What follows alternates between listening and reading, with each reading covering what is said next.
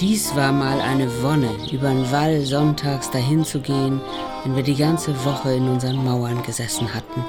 Erinnerte sich die Hamburger Kaufmannstochter Margarete Elisabeth Milo, geborene Hutwalker, Ende des 18. Jahrhunderts.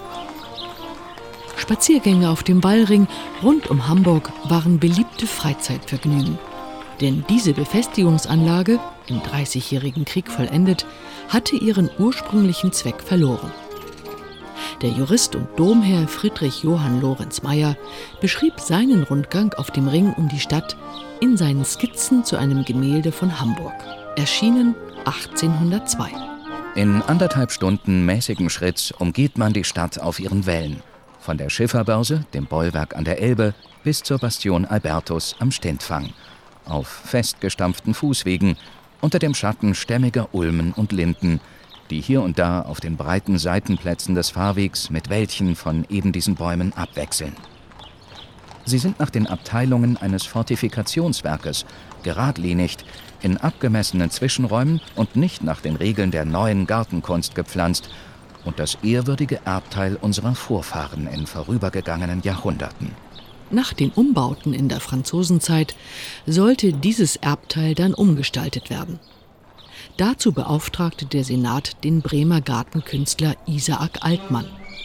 Eva Henze, Parkmanagerin und Tochter eines Landschaftsarchitektenpaares, ist eine langjährige Kennerin des Wallringparks. 1820 bestand noch der größte Teil der Befestigungsanlage und die war teilweise grün.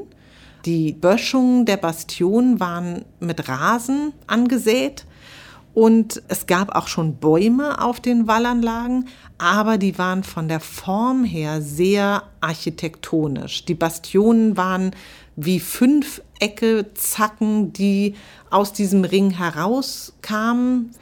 Und 1820 hat man diese zackigen Formen, auch des Wallgrabens, der folgte diesem Verlauf, hat man abgerundet und landschaftlich gestaltet, dass es einen lieblicheren Eindruck hat. Und man hat die Höhen der Bastionen etwas gekappt, dass man nicht ganz so steile Bauwerke hatte. Das umgab im Prinzip vom heutigen Stintfang bis äh, runter zur Erikusspitze umgab es die gesamte Stadt. Jetzt in der Hafen City, wo das Spiegelgebäude drauf sitzt. Ein Modell dieses Wallrings ist im Museum für Hamburgische Geschichte zu sehen. Mit 22 Bastionen. Benannt nach Hamburger Ratsherren wie Kasparus, Dietmarus oder Hermannus. Und mit der Gestalt sollte auch der Gehalt geändert werden. Statt Kanonen Bildung auf und zwischen den Bastionen. Zum Beispiel auf der ehemaligen Bastion Vincent. Die Kunsthalle war das erste Museumsgebäude, was in diesem Park entstanden ist. Die befand sich mitten im Grünen in einer Parklandschaft. Und auf dem Exerzierplatz gegenüber der Bastion Hieronymus am Steintor. Das Museum für Kunst und Gewerbe befindet sich eben auch in diesem Wallring. Das Naturkundemuseum, was im Krieg zerstört wurde, war da. Auf der Innenseite des Wallrings am Steintor, der Bastion Hieronymus, dort, wo jetzt Saturn ist. Und der letzte Bau, der entstanden ist, ist das Museum für Hamburgische Geschichte, was sich auch auf einer Bastion befindet. Auf der Bastion Henrikus. Teil dieser neuen Bildungslandschaft auf dem Wallring waren auch wissenschaftliche Institute. Das Botanische Institut, das Physikalische Institut, Institute, die zum Zoologischen Garten gehören, wo Alfred Brehm, der die berühmten Brems Tierleben verfasst hat, als erster Zoodirektor tätig war. Dieser alte Zoo lag außerhalb des alten Wallrings, etwa in Höhe der Bastion Rudolphus. Der Eingang befand sich bei der Sternschanze. Löwen, Elefanten, Pinguine, Papageien und viele andere Wildtiere mehr begeisterten und bildeten. Heute befindet sich hier der Parkteil Planten und Blumen. Und die Sternwarte muss man sicherlich in dem Zusammenhang auch noch erwähnen, die sich in Hafennähe auf der Bastion befunden hatte. Und zwar auf der Elbbastion Albertus auf dem Stintfang, wo heute die Jugendherberge am Paula-Kapinski-Platz grandiose Ausblicke auf Hafen und Stadt ermöglicht. Im Jahr 1802 berichtete Domherr Meyer über dieses private Observatorium. Von der Tätigkeit und Sachkenntnis der zu dieser Anstalt hauptsächlich für Meridianbeobachtungen zusammengetretenen Assoziation lässt sich etwas Ausgezeichnetes für die Bereicherung der Himmelskunde und der damit verwandten örtlichen Gegenstände erwarten. Diese Sternwarte wurde während der napoleonischen Besatzung abgerissen. Ein Neubau auf der Bastion Henricus, die Sternwarte am Millantor 1825 errichtet. Ehe sie dann Ende des 19. Jahrhunderts nach Bergedorf umziehen musste, wegen Luft- und Lichtverschmutzung. Für einen ihrer unermüdlichen Initiatoren wurde auf dem Wall ein Denkmal aufgestellt.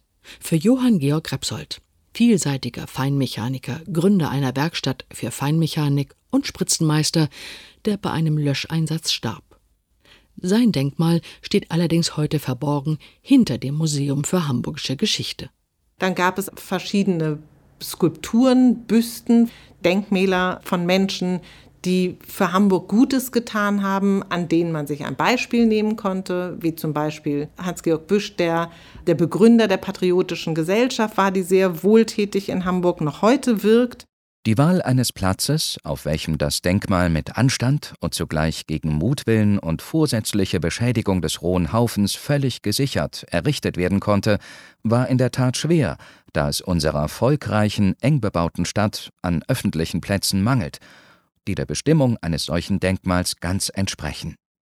Wir wählten den Wall dazu, der als öffentlicher Spaziergang angesehen einer der schönsten deutscher Städte ist und es noch mehr sein könnte so der Domherr Meyer, der sich sehr für dieses Büschdenkmal eingesetzt hatte, das aber heute fern des Wallrings auf einer vom Autoverkehr umtosten Grünfläche an der Universität Hamburg steht.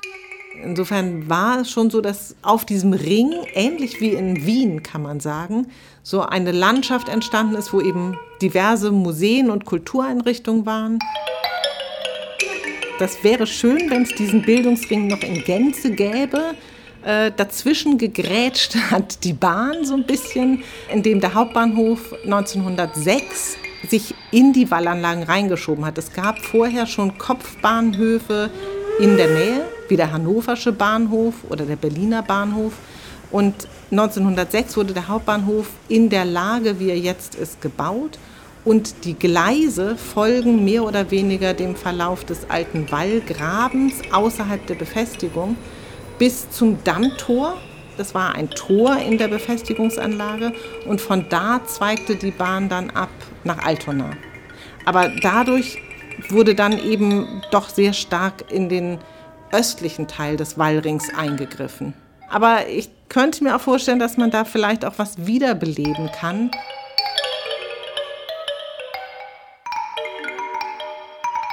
Wo lässt sich denn heute noch Wallring-Feeling nacherleben? Mit Bastion und Kontrescarp, der Gegenböschung, getrennt durch einen Wassergraben. Wenn ich jetzt einen Punkt nennen sollte, den ich ganz besonders wichtig finde, dann ist es die Bastion Rodolphus mit dem Wallgraben und dem Contrescarpe unterhalb des ehemaligen Botanischen Instituts, weil das die Stelle ist, an der man am besten erkennen kann, wie die historischen Wallanlagen ausgesehen haben, mit dem breiten Wallgraben, mit der Bastion selbst, die zwar etwas abgetragen ist, wo das Café Schöne Aussichten steht, aber so vom Prinzip her kann man wirklich noch gut erkennen, wie es da aussah. Das ist also historisch, finde ich, sehr bedeutsam. Eine kurze Orientierungshilfe. Der alte botanische Garten lag am Ende der Wallanlagen. Daran grenzen nach Süden zunächst die kleinen Wallanlagen, die vom alten botanischen Garten zum Sievekingplatz reichen. Dann folgen die großen Wallanlagen, vom Sievekingplatz bis zum Millantor. Eine Karte haben wir auch parat. Heute heißt dieser gesamte Park Planten und Blumen. Zu den Resten der grünen Wallanlagen zählen noch der Gustav Mahler Park, der alte Elbpark und der Stintfang. In den großen Wallanlagen und am alten Elbpark fanden in der zweiten Hälfte des 19. Jahrhunderts Gartenbauschauen statt, in denen nur für wenige Monate imposante Ausstellungen und Bauten errichtet wurden. Die aufwendig illustrierten offiziellen Führer nehmen auch uns heutige mit auf Spaziergänge. Zwischen dem Millantordamm und dem Hafen, dem Johannesbollwerk, befand sich 1869 die internationale Gartenbauausstellung. Das für ihre Zwecke umgestaltete Stück der Wallanlagen stand unter dem Namen Elbpark bis 1895 dem Publikum zur Verfügung. Dann wurde ein neuer Straßenzug zwischen der Neustadt und St. Pauli geschaffen und mit der neuen Kersten-Mieles-Brücke über den Elbpark geführt. Doch für den Besuch musste man eine Eintrittskarte oder Saisonkarte lösen. Gut sichtbar zu tragen und auf Verlangen zur Kontrolle vorzuzeigen. Auf der anderen Seite des Haupteinganges, nähe Reeperbahn, sind Rollwagen zu vermieten, in denen man bequem durch den Park fahren und die Gegenstände in Muße betrachten kann.